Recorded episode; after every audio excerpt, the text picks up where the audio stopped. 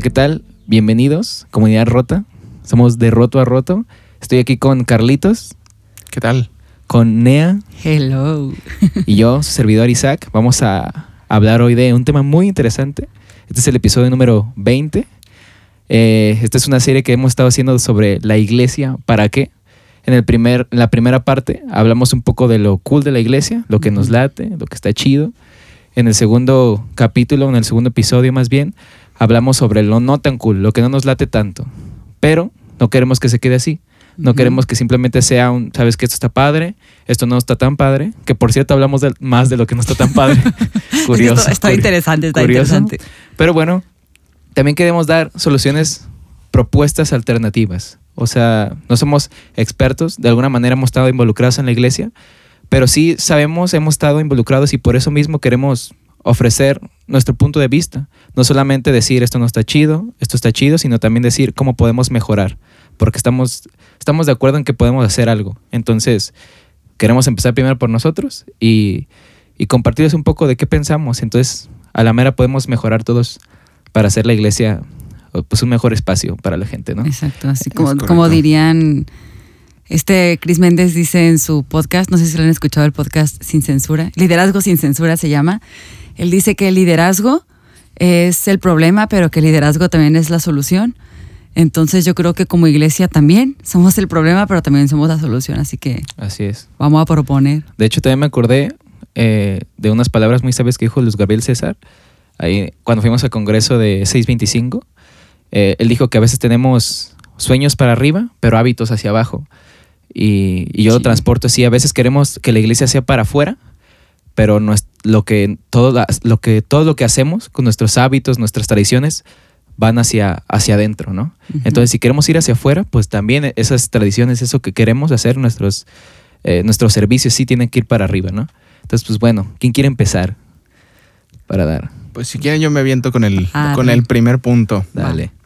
Bueno, yo decía que como una propuesta es volver a lo básico y es pensar que no vivimos en la iglesia todo el tiempo, que somos personas diferentes o, estamos siendo diferentes porque estamos en un, en un lugar nuevo, pero que la gente nueva que llega no tiene ni, como decías ahorita, ni las costumbres, ni el idioma, ni, ni digamos los, los hábitos que uno tiene cuando ya estuvo mucho tiempo. Entonces es tener un poquito de empatía, de preocuparse por la gente, por no estar nada más criticando y juzgando a la gente nueva, sino por el contrario, pensar que uno estuvo así cuando llegó, como todo norteado, como dónde estoy, qué estoy haciendo aquí, y tratar de, ser un poquito humilde y decir, no, así como que yo ya alcancé otro nivel de, santidad, más bien decir, ok, yo empecé pues en pininos, o sea, lo número uno, y cómo ofrecerle a alguien más que va llegando primero tu amistad, tu, servicio, decirle qué es en lo que lo puedes apoyar, qué es lo que tú viviste desde que entraste, que pueda como ayudar a, a que él se sienta un poquito más cómodo, a que no sienta como tanta presión y que haya un crecimiento, o sea, de alguna manera como comenzar a disipularlo. Eso sería lo primero. Sí, de alguna, de alguna manera hay que pensar o ponernos en, los zapatos de las personas que vienen por primera vez a nuestras iglesias. Yo me acuerdo mucho de, una persona que dejó de asistir a, nuestra iglesia, asistió como por dos meses, y cuando lo volví a ver después de mucho tiempo, dije, ¿qué onda? ¿Por qué dejaste de ir? Y me dijo, pues es que no, no me sentía cómodo, nunca me saludaban. Dije, me dijo, tú nunca me saludaste. Y yo decía, no te pases, o sea, me puse a pensar, a recapitular y dije, sí es cierto. O sea, qué terrible debe ser llegar a un lugar nuevo donde son nuevas personas, un nuevo lugar, nuevas creencias.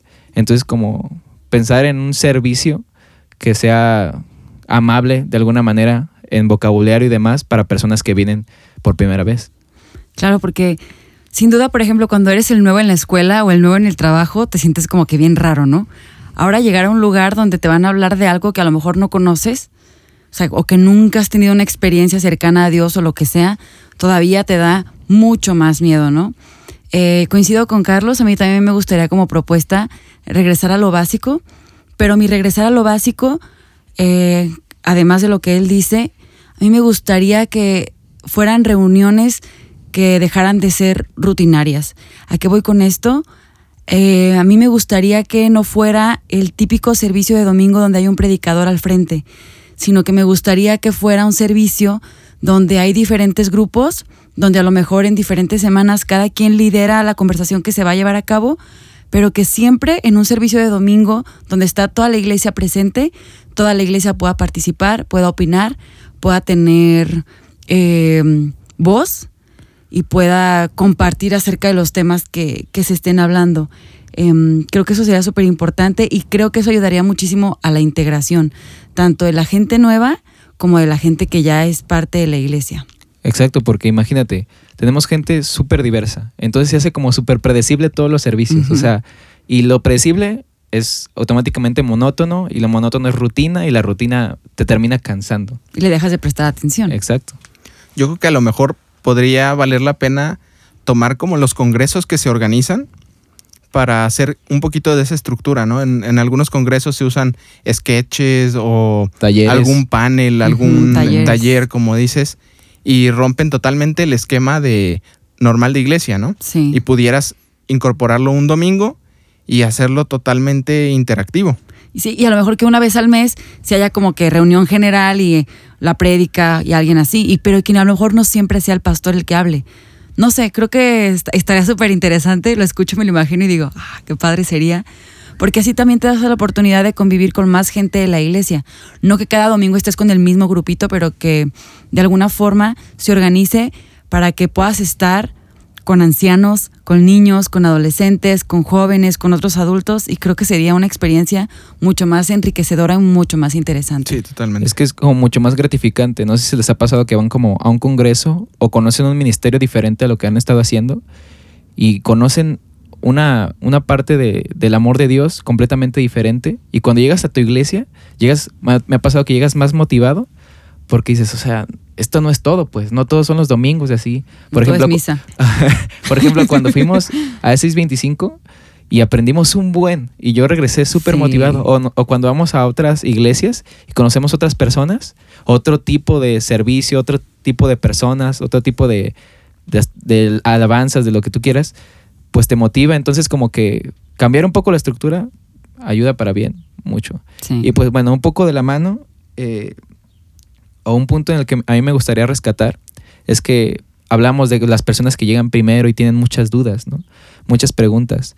Y hablando de esas preguntas y de esas dudas, siento que una iglesia eh, debería, y más ahora en, en la posmodernidad, ofrecer respuestas o al menos una opinión hacia las preguntas relevantes que se están haciendo en la actualidad. Es decir, si nuestra respuesta eh, va a ser así negativa y no de amor, eh, deberíamos considerar más lo que estamos haciendo. A lo que voy es que muchas veces es cómodo, vemos problemas como, eh, no sé, no problemas, sino situaciones en la sociedad como el feminismo, ¿no? Entonces es fácil a veces guardar silencio o u ofrecer una opinión bastante ignorante. Entonces, esas dos posturas son bastante cómodas. Eh, es bastante cómodo decir, ¿sabes qué? No tengo opinión de nada. O es bastante como también decir algo y no estar para nada informado. Como rechazarlo completamente. Exactamente. Entonces eso nos hace ver bastante mal. Entonces, algo que nos ayudaría así muchísimo es informarnos y ofrecer una opinión. O sea, tenemos que tener una opinión sobre esos temas. y, y, ya sea si ellos les agrada o no, bueno, por, por lo menos ya estamos hablando, ya estamos diciendo. Pero siempre y cuando esta, esta opinión sí, sí esté cargada del amor de Dios, ¿no? Claro. Carlitos, ¿algún otro punto que tengas? Sí, claro. Pues volviendo a un poquito a lo anterior, simplemente no juzgar a los demás. Ahora sí que una parte en particular que es porque pecan diferente a ti, ¿no? A lo mejor hay cosas que son un poquito más evidentes para, para la gente, o sea, que lo puedes palpar y a lo mejor otra persona batalla con algo que no es, o sea, no es visualmente, no, no es visual, pues.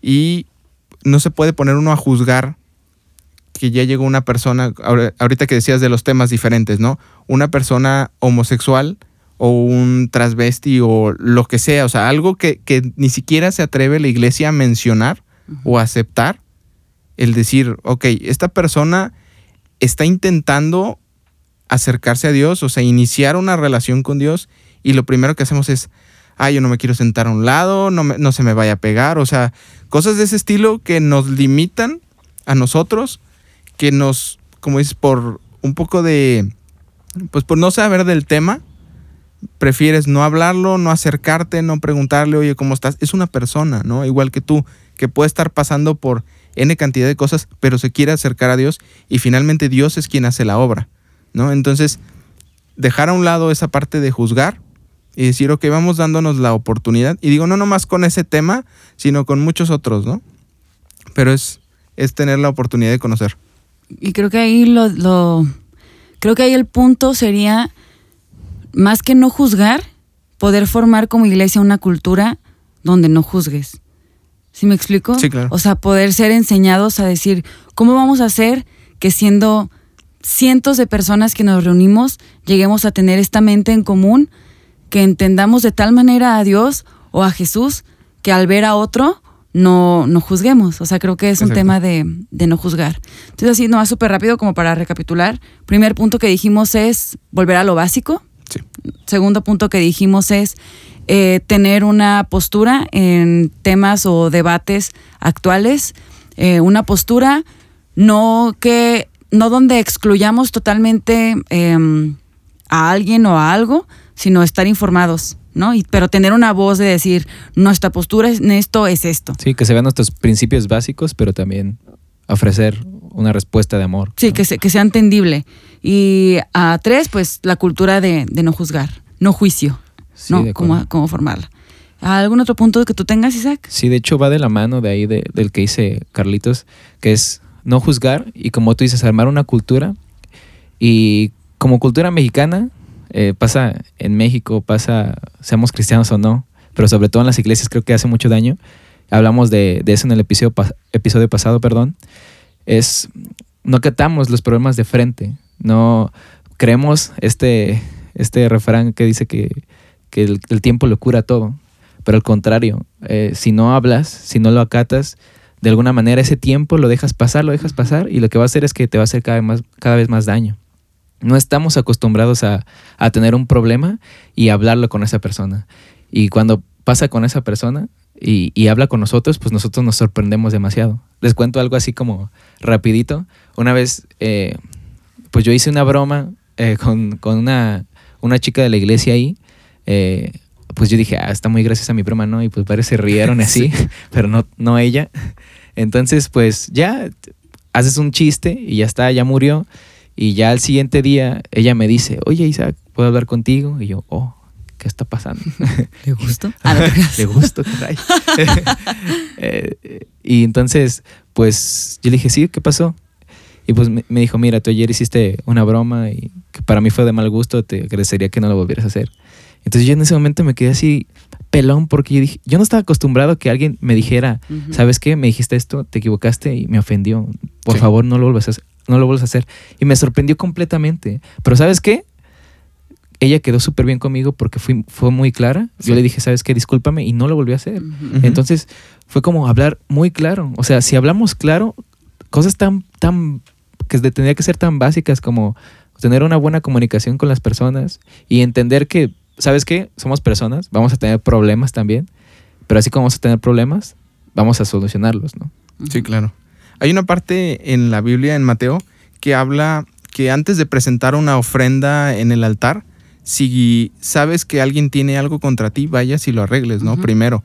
Y es algo que no acostumbramos a hacer. Como dices, nos preferimos comer las cosas en lugar de ahorita hablarlo con... O sea, si tengo una bronca contigo, en lugar de, de hacer eso, ahí voy y hablo con ella. No, oye, ¿cómo ves? Es que Isaac hizo esto y el otro, ¿no? O sea, en lugar de eso, ser un poquito valientes y decir, ¿puedo quedar mejor como tu amiga? O sea, tal cual, llegar y hablar las cosas, decir, oye, ¿sabes que tengo esto? No contra ti, sino esto me ofendió. Y se arreglan las cosas y se supera la relación, ¿no? Exacto. Y la verdad, la verdad sí lo estamos diciendo un poco ideal, porque ¿cómo? ¿Cómo llega alguien a aprender a hacer eso? Mm, A veces no nomás porque yo lo, lo leo en la Biblia y digo, ah, lo tengo que hacer, lo voy a hacer. ¿No? Entonces, yo creo que también la propuesta sería un poco, bueno, al menos a como yo lo veo, a este punto le pondría como, como el título de un libro que se llama Confrontar con Amor, que de, de hecho es un libro cristiano. Eh, confrontar con amor slash resolución de conflictos. Y creo que podríamos aprovecharnos muy bien de la gente que es profesional en la iglesia, gente que es psicólogo en la iglesia. Y por qué no pensar en... Sé que a veces tenemos como cursos de sanidad interior y cosas así, pero ¿por qué no pensar en tener un taller para, resolu- para resolución de conflictos? Donde tengas una dinámica donde digas, ok, ¿cómo pones X situación hipotética delante de X personas? ¿Cómo lo van a resolver? O no sé, vamos a suponer que Isaac y yo somos hermanos y se nos presenta esta situación en la vida, ¿cómo lo resuelven? ¿Cómo lo arreglan? Entonces creo que eso estaría, no sé, increíble, como ser capacitados en esas cosas que a veces dejamos de lado. De hecho, no sé si han visto, se hizo viral un video, creo que eran coreanos, chinos, japoneses, alguien de ojos jalados Asiáticos.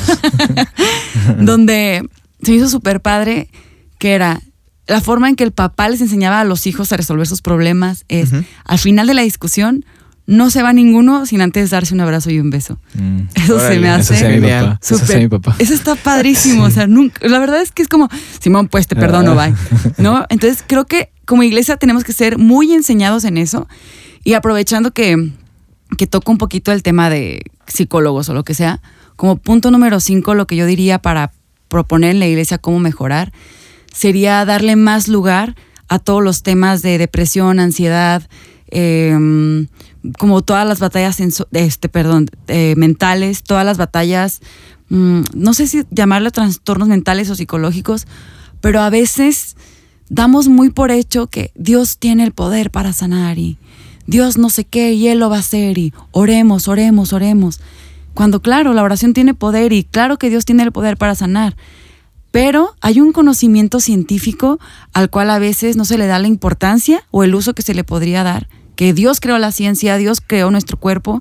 Entonces, creo que será muy importante que en la iglesia sí o sí hubiera como el psicólogo de cajón de la iglesia. Está bien que los pastores den consejería, pero creo que sería súper importante que dentro de esa consejería se considerara a alguien profesional.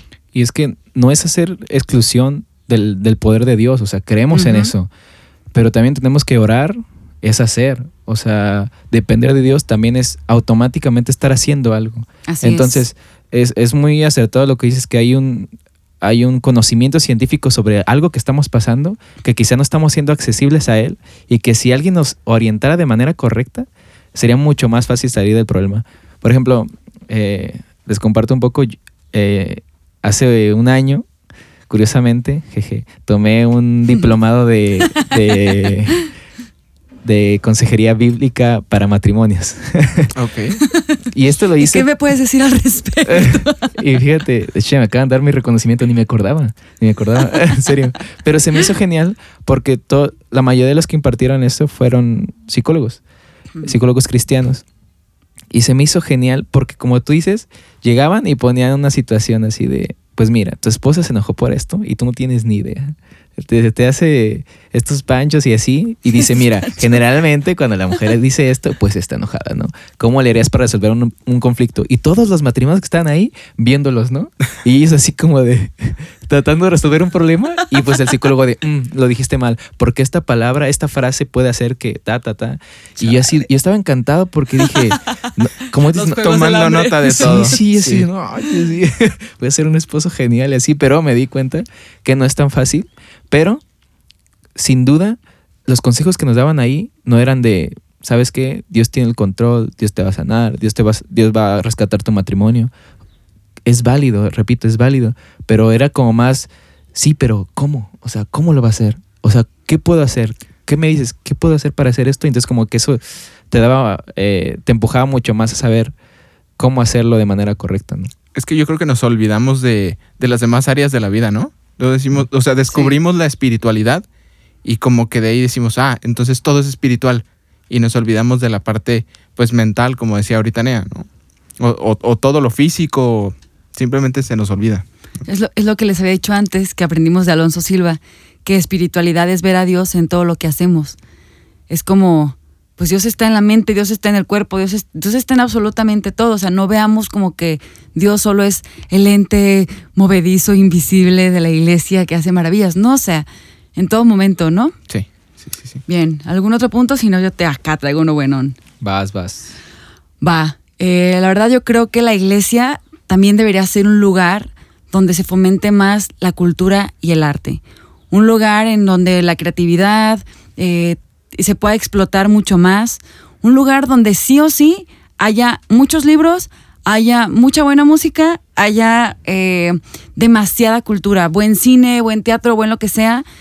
Y que todo esto propicie a que se cuestione todo, o sea, que la gente cuestione las cosas, pero buscando todos como dar respuesta a la luz de lo que dice la Biblia, ¿no?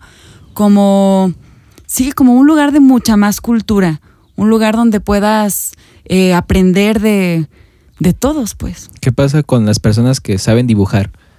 Y dicen, no, pues yo sé dibujar, o sea, no sé cómo en algún momento este talento que tengo va a servir en la iglesia.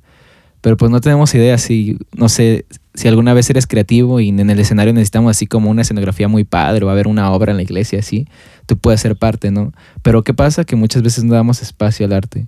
Recién descubrí en, en la iglesia donde asisto que hay un joven, tiene 13 años y dibuja padrísimo, así, genial. Y yo dije, vato, nunca dejes de hacerlo. O sea, si te gusta, no dejes de hacerlo porque va a ser súper, súper importante para el ministerio. Y tenemos razón que a veces asociamos como artes o artistas y decimos, no, somos adoradores. O sea, mira, artista es alguien que hace arte y ya Exacto. está. Es alguien que hace arte. O sea, no demos vueltas al asunto. Nada, que eres un levita. O sea, no, no, no, no, no. Artista es alguien que hace arte. Es la verdad. Alguien que dibuja así. Y por ejemplo, en mi experiencia personal, a mí me gusta mucho la literatura, me gusta escribir. Y eh, relacionado a la literatura y a, y a los libros que consumimos los cristianos, así, hablabas de tener muchos libros en la iglesia, así, creo que es buenísimo. Ujú. Tener una guía teológica. Pero muchas veces me he topado malamente que estos libros igual son poco relevantes, al menos para mí, y son poco relevantes en que a veces siento que son libros motivacionales. A veces siento como que estoy leyendo así como de tú puedes porque Dios te va a sanar, porque Dios es todopoderoso, ¿no? así.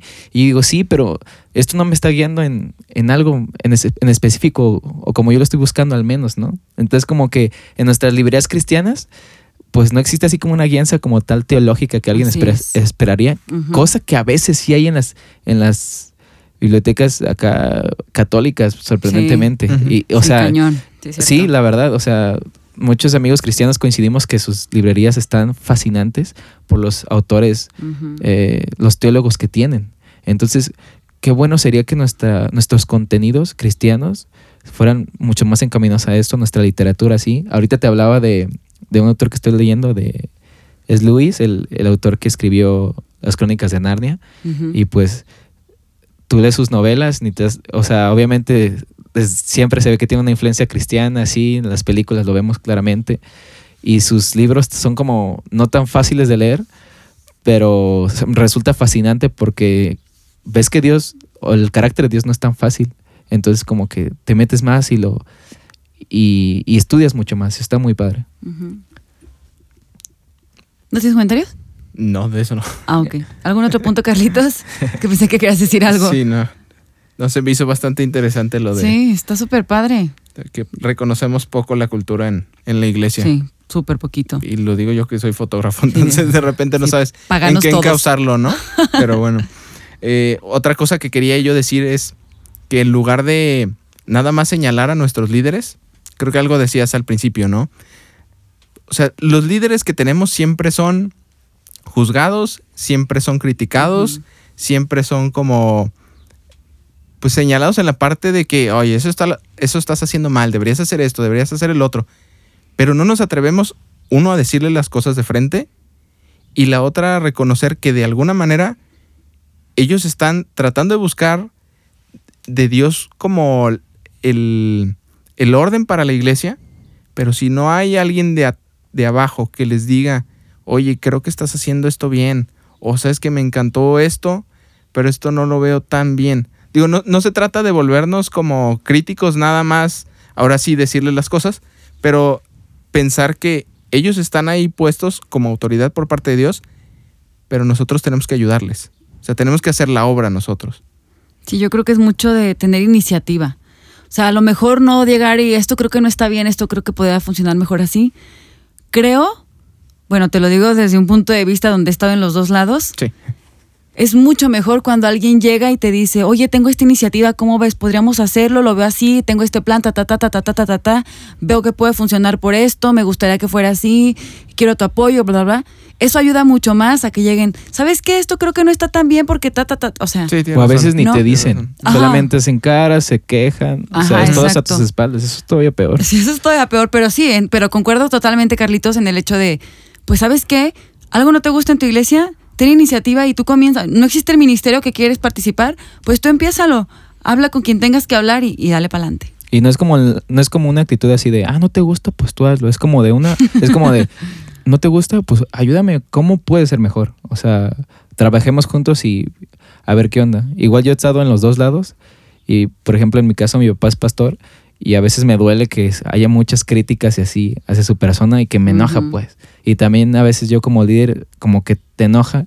Entonces ya cuando lo vives de esa parte, dices, ¿sabes qué? Cuando yo me toque ser liderado por alguien, pues mejor propongo. Es mucho mejor proponer. Es mejor proponer y tener como ya más, pues eso es lo que te digo, como la idea de lo que estás proponiendo, ¿no? De, pues yo creo que se debería hacer esto, no sé cómo, pero se debería hacer. Pues no, o sea, no, pero totalmente de Sí, acuerdo con el punto. Sí. Sí, no le carguemos tanto la mano a los, a los líderes. O sea, seamos una ayuda para ellos. Proactivos. Sí, en Así esa es. parte tienes razón. Sí, hay que ser, ser proactivos, ¿no? Sí. Ok. Ok, la siguiente propuesta que yo tengo es la iglesia más involucrada en eh, servicio social. ¿A qué voy con esto? Estudiando la carrera, para poderme graduar, tuve que hacer un proyecto de aplicación profesional que involucraba ir a una eh, zona vulnerable o a cualquier X lugar a dejar de mi tiempo, de mi conocimiento, de lo que fuera, para beneficio de la sociedad. ¿A qué voy con esto?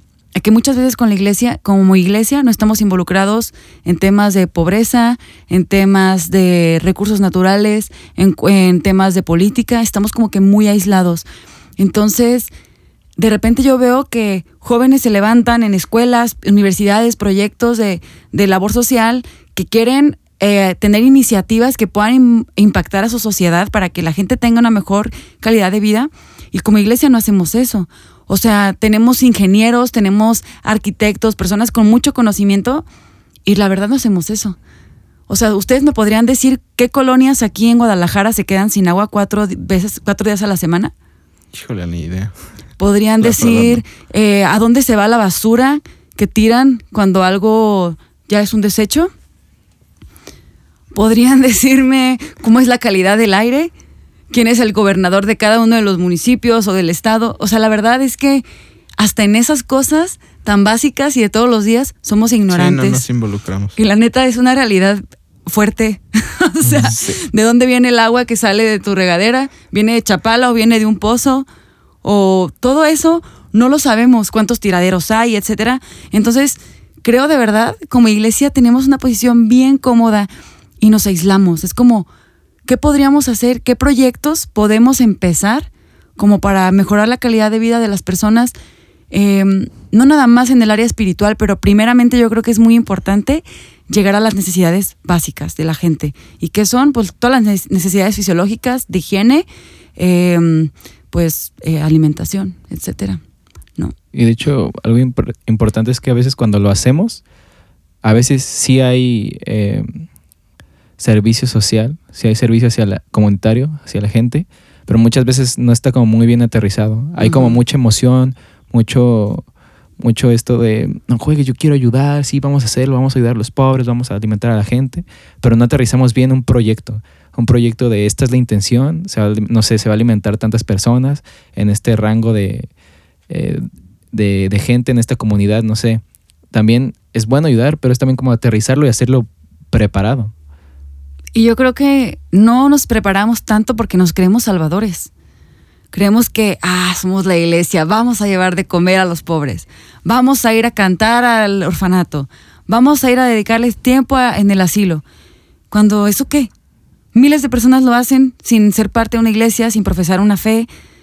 O sea, es como, ¿y qué? Es que nosotros creemos que porque somos cristianos y porque vamos a ir a hacer algo bueno por ellos, ellos van a recibir a Jesús en su corazón y entonces se van a ir al cielo. Y la realidad es que no es así. O sea, la realidad es que tenemos el potencial como seres humanos, deja tú como iglesia, como iglesia sí, pero como seres humanos tenemos el potencial de hacer cambios en la sociedad, en cosas tan tangibles. O sea, que a lo mejor a una persona no le va a importar que llegues y le hables de Dios. A lo mejor esa persona en ese momento quiere bañarse, no está aseada, no ha comido, más que Dios. O sea, hay una frase de un amigo que me gusta mucho que es, sé Jesús para las personas. No seas el sermón, no quieras llegar a arrepiéntete, conviértete y acéptalo, sino sé Jesús para las personas. Otra frase, nuestras acciones gritan. Tus palabras pueden decir muchas cosas, pero tus acciones gritan. ¿Cuáles son tus verdaderas intenciones? Sí, de hecho, a veces hacemos tanto servicio, o, o más bien vendemos el Evangelio. Es como, mira, pasa, te voy a dar esta despensa, o no sé, te voy a dar este, esta ayuda, siempre y cuando estés dispuesto a, a escucharme lo que tengo que decirte, ¿no? Entonces como que ay, no, no creo que se trate de eso, no creo que se trate de, de venderlo. O sea, a veces eh, cuando fuimos a Puebla, me acuerdo mucho de, de una, de una frase que me dijo una chica que fue, eh, nuestro trabajo es compartir el Evangelio y solamente si es necesario debemos hablar. Es decir, Wow. solamente si es necesario Ujú. habla. Es decir, tus acciones lo van a decir todo. Sí. O sea, no, no quiero decir que es todo lo que tenemos que hacer, pero es es súper importante. O sea, no debemos de olvidarnos de esa parte. Exacto. Eh, no vendamos el Evangelio. Y, y también me pregunto qué tanta participación tenemos los cristianos o pastores o líderes o gente que está al frente de iglesia, qué tanta participación tenemos en temas de economía global, de política, en los paneles grandes, digamos, internacionales, eh, con ONGs o así, no tenemos mucha participación en realidad. Entonces creo que también ahí sería como un, un punto de mejora súper bueno. Em, el siguiente, y creo que es uno que a mí me encanta, así del que digo, uh, esto me encantaría en la iglesia. Si el día de hoy yo tuviera una iglesia, es decir, mm, tu- tuviera un local, digamos, donde se reúne la iglesia, yo sí o sí tendría un gimnasio y sí o sí tendría un nutriólogo y creo que esto es súper importante porque somos cuerpo, alma y espíritu, pero también hemos sido súper religiosos de tu cuerpo es el templo del espíritu. Entonces, no fumes, no tomes, no te drogues, no sé qué. Ah, pero entrale al azúcar, entrale a la harina, entrale a lo que sea que tú quieras. Y creo que como iglesia nos hace muchísima falta eh, una cultura sobre alimentación, buenos hábitos y cuidado pues de, de tu cuerpo. Que la verdad, otras religiones sí lo tienen. Cañón los budistas, los adventistas. Los adventistas tienen un régimen de alimentación súper chido, o al menos tienen el conocimiento, súper bueno. Y creo que estaría súper padre que en la iglesia pudieras encontrar un lugar al que vas y haces ejercicio, un lugar al que vas y haces, no sé, un reto de 21 días y estás con tus amigos de la iglesia y, oye, pues, ¿cómo vas con esto? Pues, voy bien. Y mm, no sé, voy creciendo y como que no nada más compartes yo creo que lo físico es súper de la mano con lo espiritual, o sea, no está separado. Y al momento que tú no eres consciente de tu cuerpo es porque de algo de las tres partes que Dios te dio, eh, no, no estás prestando atención. Entonces, sí o sí, yo tendría un gimnasio, una nutrióloga, porque es súper importante, súper importante que cuides tu cuerpo porque Dios te lo dio para, para algo específico. Está súper genial esa idea. Yo no sé si, yo no sé si hay algún lugar en el mundo donde, donde haya esa idea, pero está buenísima, ¿eh? Es que es necesario. Buenísima. O sea, es, es importante porque luego, eh, o sea, no, en la escuela no te lo enseñan. En la escuela casi no te, no te enseñan nutrición. Siempre tienes de que la cooperativa o la tiendita y comes porquería y media. Y luego en la iglesia tienes una cafetería y también hay, o sea, en, soy pocas iglesias donde tienen como que buenos hábitos. Pero que en la iglesia se te forme en eso, creo que es así, básico, elemental. De hecho, yo imagino a Jesús bien fit. Así, con los discípulos, salía a correr, lagartijas, no sé qué. O sea, creo que es parte muy importante de, de nuestra vida espiritual, nuestro cuerpo.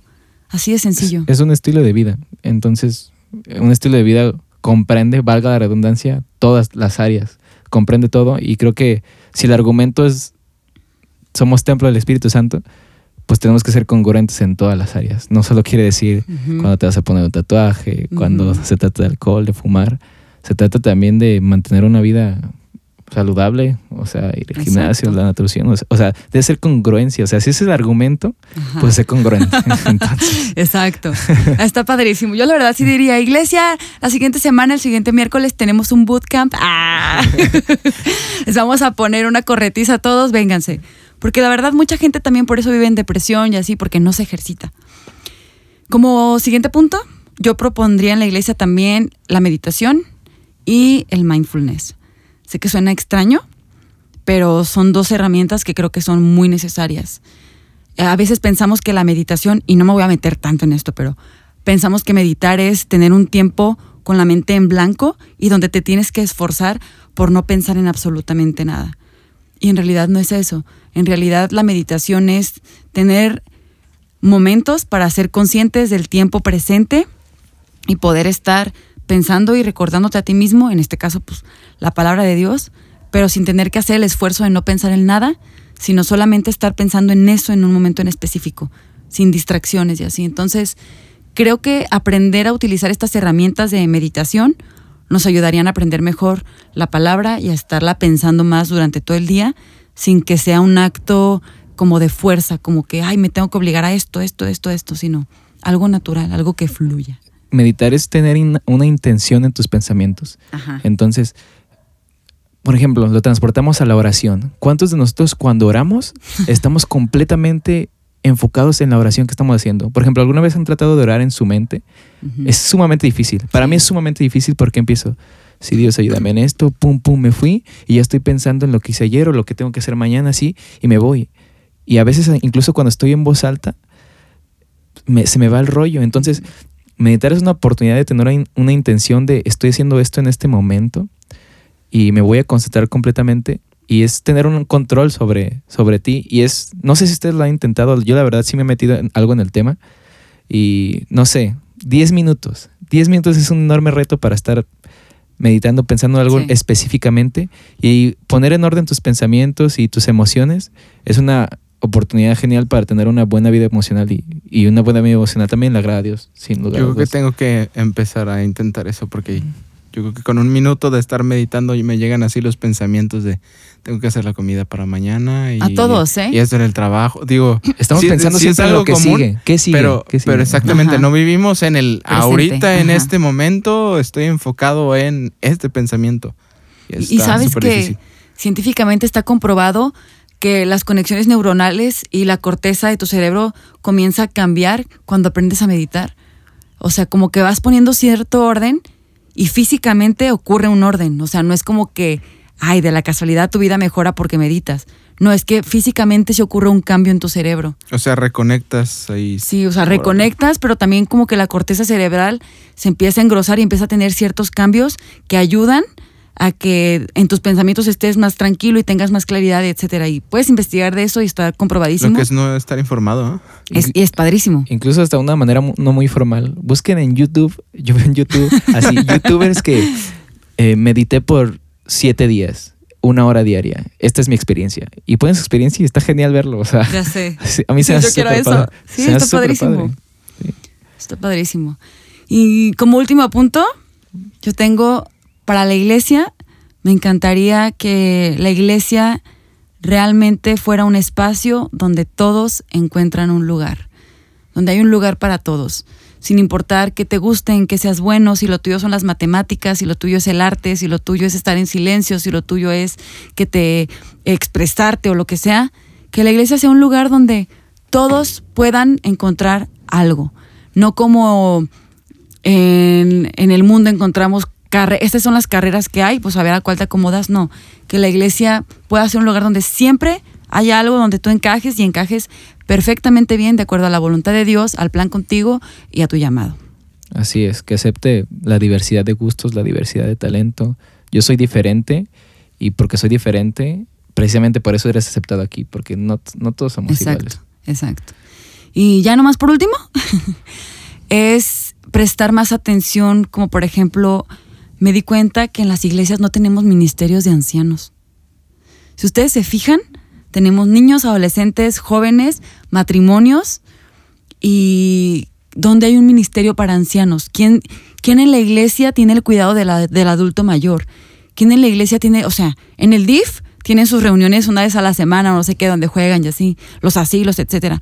Pero la iglesia, dentro de la iglesia, ¿cuál es el espacio para los ancianos? O sea, nunca me lo había preguntado y digo, no te pases, qué egoístas somos, somos bien egoístas, porque pues es más difícil Porque un anciano ya no te ve, ya no te escucha, es más impaciente, no entiende rápido. Entonces, no hay o no conozco yo una, una sola iglesia que tenga una reunión cada semana o algo para una actividad para sus ancianos. A mí sí me tocó en, en mi anterior iglesia. ¿Sí? Sí, había un ministerio de Qué chido. adultos Pero- mayores. y era dentro de la iglesia. Sí, era dentro de Ah, la súper iglesia. padre. Eso, o sea, ¿Qué hacían? ajá, ¿qué hacían? Pues tenían actividades como pues, juegos de mesa, de repente tenían como sesiones de baile, Qué bueno. ¿no? este, Qué va- chido. varias cosas que la verdad pues está súper chido, porque como dices, se nos olvida, y luego estamos buscando la iglesia joven, la iglesia relevante y se nos olvida que, Que pues, hay la, te- la ancianos. tendencia, sí, la tendencia ahorita con la gente es que haya más ancianos que jóvenes. Entonces hay que cuidar también esa parte. Fíjate. Yo, yo sé en qué iglesia estabas antes y nunca vi en Instagram ni en su publicidad que todos ven algo referente a los ancianos. Eso me llama la atención también. Quizá ahí no, pero sí, sí lo llevaban a cabo. Ajá. Y de hecho sí le decían a la gente, oigan, traigan a su, a su adulto mayor, este, están las reuniones tales días. Y eso estaba Padrísimo. genial. Sí, eso está genial. Entonces creo que son- simplemente deberíamos hacerlo más y hacerlo más público. Wow, Así es. interesante. Súper interesante. Hablamos ahorita algunas, pero estoy seguro que ustedes en casa, donde estén escuchando esto, tienen muchas más. Nos encantaría que nos escribieran y nos dijeran, ¿sabes qué? Sí. Faltó esto o esto. Yo he pensado lo mismo que tú o no estoy de acuerdo en esto. Pues toda opinión es válida. Sí, Yo creo- escríbanos. Yo creo que lo único que agregaría es que si tienen ideas o de repente son una locura como esto del ejercicio en, en la iglesia, no se les ocurra tomar la iniciativa de salirse de su iglesia nada más e intentar poner algo nuevo. Claro. Yo creo que no se trata de fragmentar la iglesia, se trata de hacer crecer la iglesia. Y si en donde tú estás ahorita se puede hablar con el pastor o con tus líderes y decir, oye, tengo este proyecto, ¿qué tal si hacemos una prueba? Si funciona, lo dejamos. Si no funciona, lo quitamos. Finalmente las cosas que son de Dios prosperan y lo que no, No pues, crece. fue una prueba y ya. Exacto. Buena idea, Carlitos. Ahí está el reto, amigos. Ahí está el reto, chicos, que nos escuchan. Comunidad rota, reconstruida, regenerada y dislocada. Oh. Pues a proponer, a pensar, a orar y a seguir adelante. Eh, eh, sobre todo si eres joven, joven adulto. Recuerda que gran parte del futuro está en nuestras ideas, en nuestras manos, y ahora es el momento de accionar y de vencer la flojera. Así, Así que es. preparémonos y trabajemos para cumplir el llamado que Dios nos dio como iglesia en la tierra, que es ser luz. Así que seamos luz en todo. Así es. Me divertí mucho en estos tres episodios. Ya sé, Pues bueno. padrísima la serie. Yo Sí, podría continuarla. Pues ya nos veremos, escucharemos en un siguiente episodio. Carlitos, Isaac, me encanta estar con ustedes, los amo. Igual. Muchas gracias, nos vemos amigos. Adiós. Bye. Hasta luego.